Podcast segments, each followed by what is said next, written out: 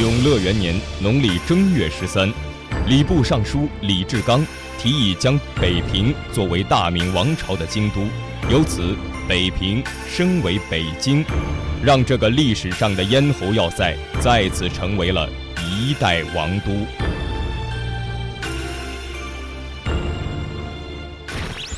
公元二零一三年十二月三十日，小编 M 与小编小 C 创建哇啦哇啦广播电台，带您在四九城里走街串巷、钻胡同，东瞅西瞧、上蹿下跳。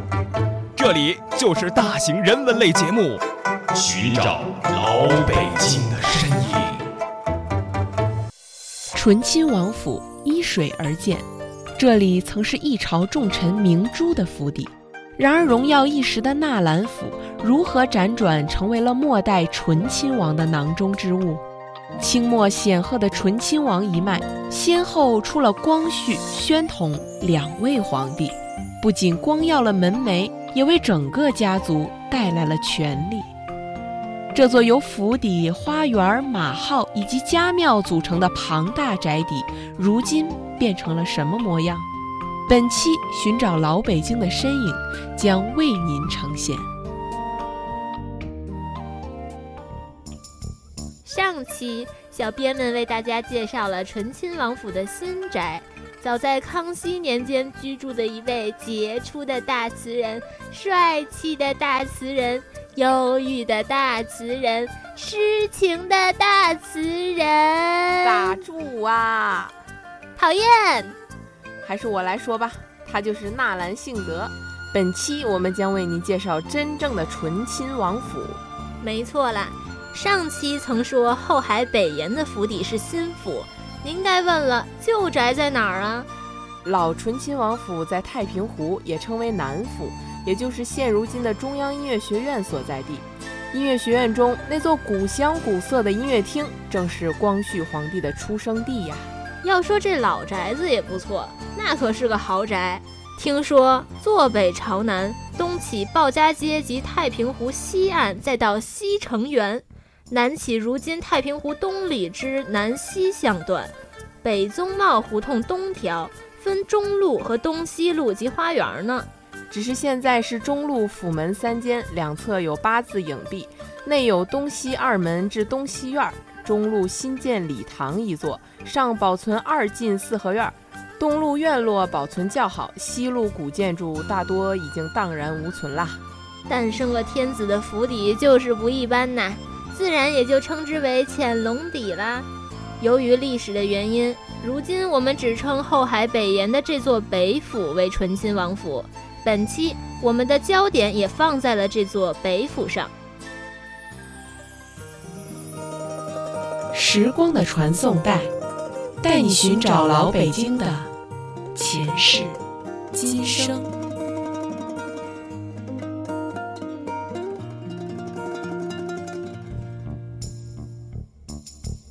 我们首先来讲讲本为明珠府邸的大宅子如何发展，最终被醇亲王纳入囊中的吧。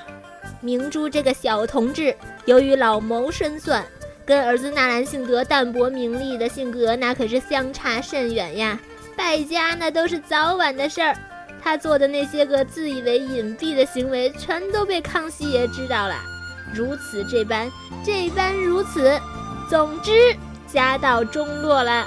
也许是府邸的风水好，连玉树临风的和珅何大人也看好了这座宅子，可见明珠的家底儿有多厚啦。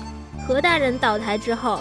嘉庆帝又将宅子赐给了承亲王永礼。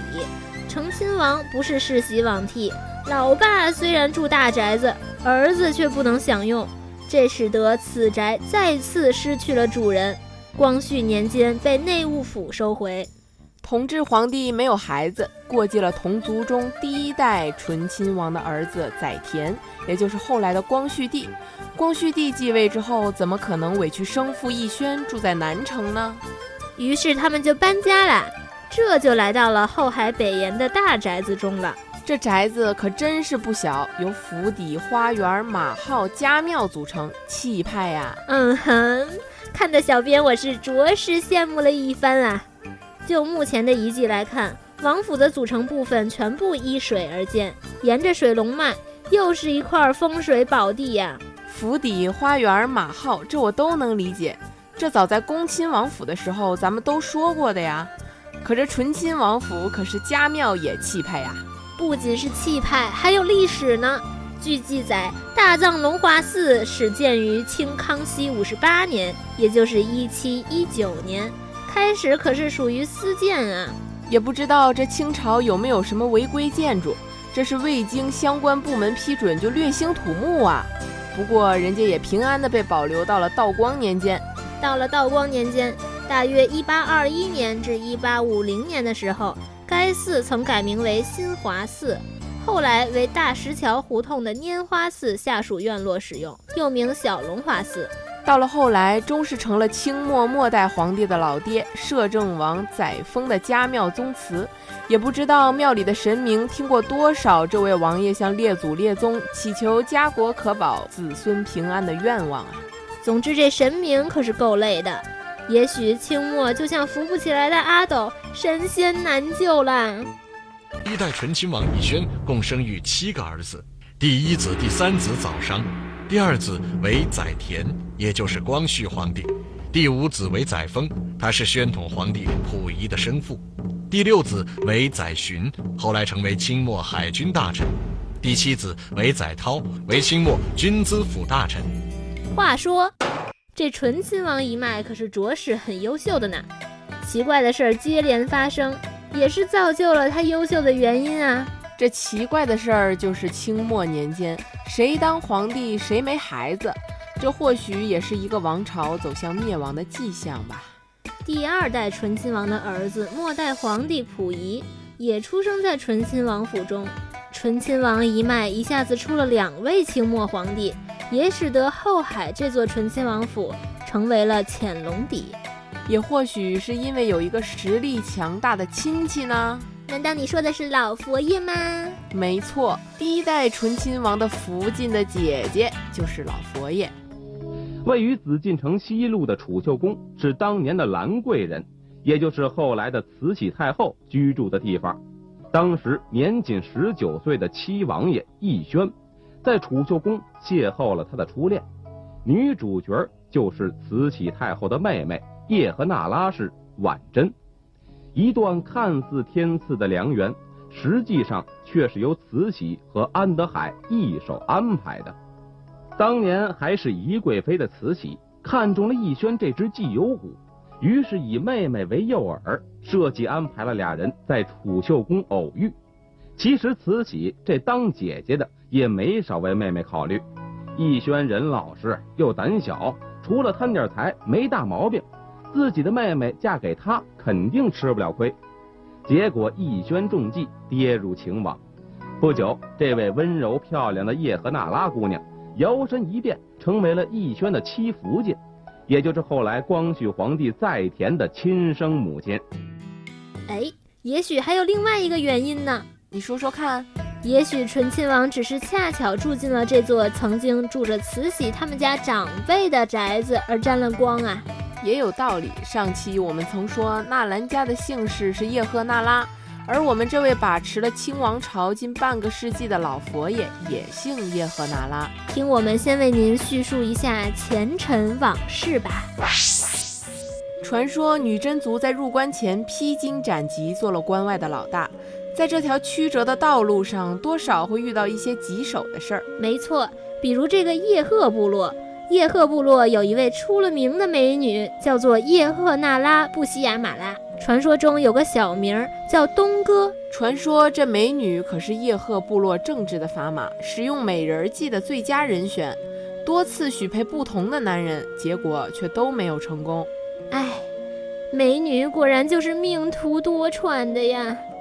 自古英雄爱美人儿，在关外也许也曾经为了争夺东哥而引起过多番战争啊。传说正是这位东哥的存在，帮助了努尔哈赤的建州女真最终夺得了胜利。在剿灭叶赫部时，叶赫部首领布阳谷不甘心，发誓曾说：“我叶赫部就算只剩下一个女子，也要灭了你建州女真。”由于叶赫部的尼雅哈投降。满清皇帝总算为叶赫部落留下了一根独苗苗。此人正是纳兰明珠的父亲。有一个传说是这样的：纳兰其实是纳拉的一种汉译，纳兰性德的满姓正是叶赫那拉。叶赫那拉氏是清代满族的八大姓之一。关于叶赫那拉氏，还有一个传奇故事：在明朝末年，游牧在叶赫河流域的叶赫那拉部族与爱新觉罗部族之间发生过战争，战事非常惨烈。双方死伤惨重，叶赫那拉氏几乎被灭族。传说叶赫部首领布扬古在战死前曾对天发誓：“我叶赫那拉就算只剩下一个女人，也要灭建州女真。”某些野史上甚至有记载，清太祖努尔哈赤曾经非常害怕叶赫那拉氏的报复。因此，清廷宫中后妃有不选叶赫的组织。嗯，当然这都是传闻了，不然老佛爷当年也不会被皇上留下牌子，最后问鼎权力的高峰啊。所以说，这个慈禧老佛爷是当时所剩无几的叶赫那拉家族的后代，也不知道是不是巧合。果真，建州女真族在这位老佛爷的手中走向了终点，真是庞大的关系网呀！话说，我要是有这么个姐姐，我们家恐怕也得 谈下一话题。呃，有老佛爷罩着醇亲王一家，这一脉可是非常的显赫呀。奕轩可谓是低调的王爷，事儿红人不红。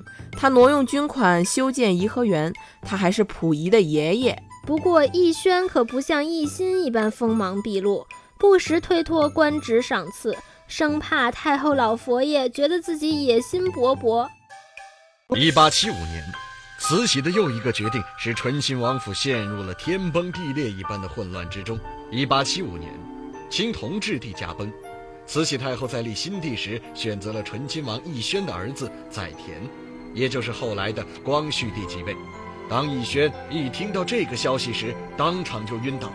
自己的儿子在宫中，虽然说是当皇帝，那完完全是掌握在人家的手心的。所以在这种情况下，就像慈禧上了一道密折，提出来把所有的职务都要辞去，包括世袭罔替的醇亲王的职务，还留下了如此家训：财也大，产也大，后来儿孙祸也大。借问此理是若何？儿孙钱多胆也大，天样大事都不怕，不丧身家不肯罢。财也小，产也小，后来儿孙祸也小。借问此理是若何？子孙钱少胆也小，些微产业知自保，俭使俭用也过了。这可真是此理而未长，话糙理不糙呀。也对，伴君如伴虎。谁不得战战兢兢，如履薄冰啊？北京所有的王府，能够保存到解放以后的，只有一座，就是我们家这个醇亲王府，其他的都是在民国时期，嗯，不是卖了就是租了，或或者就是让人给给罚没了，啊，只有醇亲王府是解放以后五一年卖给国家的，也只有这一座王坟是保存到解放以后，而且保存的最好的。今天还可以作为北京市文物保护单位，我觉得这个事实可以说和这个治家格言不无关系。身为位高权重的王爷，忧患意识还如此根深蒂固，实属不易的呀。第二代醇亲王载沣深受他爸爸的影响，虽然儿子溥仪登基做了皇上，自己也获封了摄政王，却也不曾左右朝政。日子过的是无甚波澜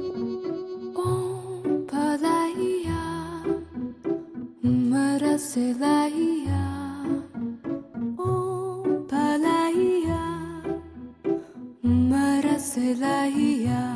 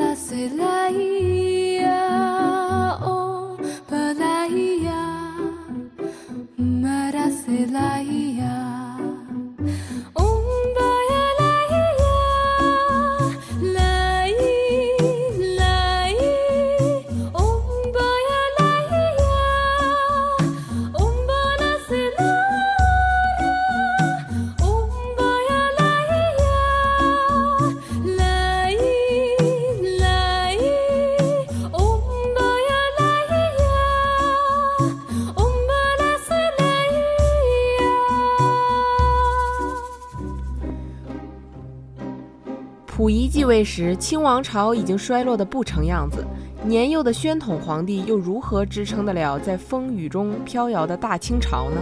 溥仪的皇帝宝座也是坐了一次又一次，历史的洪流又怎么会为这样一位年少的末代皇帝而停留？他终是跟错了日本人，到了伪满洲国。二十世纪三十年代，载沣的儿子溥仪、溥杰和几个年长的女儿都去了伪满洲国。全家仅剩下六口人，住正宅实在太过空旷，末代皇族已经支撑不了这样的场面了。所以在一九三九年到来的时候，载沣携家人仆役迁入西花园。一九四九年，顺应时势的载沣将整个醇亲王府出售给国家，使其成为北京唯一一个被新政府收购而非接收的王府。新中国，周恩来总理受到了党和国家的委托，筹建宋庆龄同志在北京的住宅。于是，1961年将这座王府花园进行整修，并在原有建筑的基础上建了一座二层小楼，筑成了一座优雅安适的庭院。1963年至1981年，宋庆龄同志在此生活工作了18年，直至逝世。这座曾经的潜龙底。如今其花园成了宋庆龄故居，宅邸成为了中国宗教事务局，王府马号大门紧锁，如今也只能在房梁的彩画上探寻着马号曾经的盛景了。家庙，也就是大藏龙华寺，成为了北海幼儿园托儿部。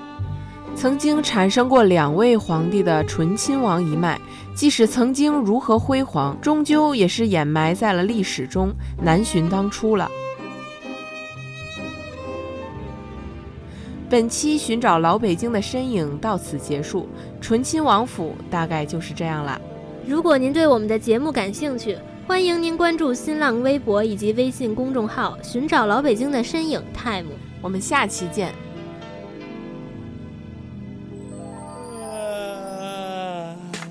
老北京现在可是变化万千，高楼大厦遮住胡同里面的蓝天。小时候每天晚上捉迷藏的四合院，如今墙上多了两个大字拆迁。见天清早闹心的叫卖声再也听不见，豆汁焦圈也不再是您的早点。想要逮蛐蛐儿，咱得奔趟自然博物馆；想找蒲扇和躺椅，得去废品回收站。都说大树底下好乘凉，可现在人人都躲进了有空调的房间。不再享受树荫下喝着凉茶、下着象棋的悠闲夏天。啦啦啦啦啦，啊，我们在长大，啊，一切都变啦。啦啦啦啦啦。老北京的玩意儿就快要失传，这个年代的孩子玩的都是科技高端，还有多少人记得弹球、洋画和滚铁环？那会儿买瓶北冰洋，吃根双棒，感觉自己倍儿有面儿。傍晚回家一身土，证明我们又过了单纯充实的一天。哎，等等等等等等，我怎么觉得少点什么呀？哦，对对对对对对，走着走着走着。每天都要准时收看六点钟的动画片儿。哦，走起来喽！鹅鹅鹅，曲项向天歌，白毛浮绿水，红掌拨清波。还记得背诵唐诗三百首，不知哭了多少回。和发小一起坐在房上唱着七色光，鞠萍姐姐教给我们那会儿最流行的儿歌。啦啦啦啦啦，我们在长大。一切都变啦，啦啦啦啦啦。上班大家都会骑辆自行车，现在最次家里怎么也要乘辆奥拓。北京的天上不再飞翔着白鸽，身边的空气已经慢慢变成了灰色。医院里天天住满吃饱了撑的，想钱想疯了，谁拿他也没辙。现在的人们到底为什么活着？老北京的文化遗产还剩下多少呢？你们有没有想过，有一天咱们什么都有了，但是却丢了老北北京的生活，这到底值得不值得？啦啦啦啦啦，我们在长大，一切都变啦。啦啦啦啦啦啦啦啦啦啦。现在的北京虽然越来越繁华了，但是我却老觉得缺了。点什么，可能就是胡同里那股味道吧。我说的不是厕所。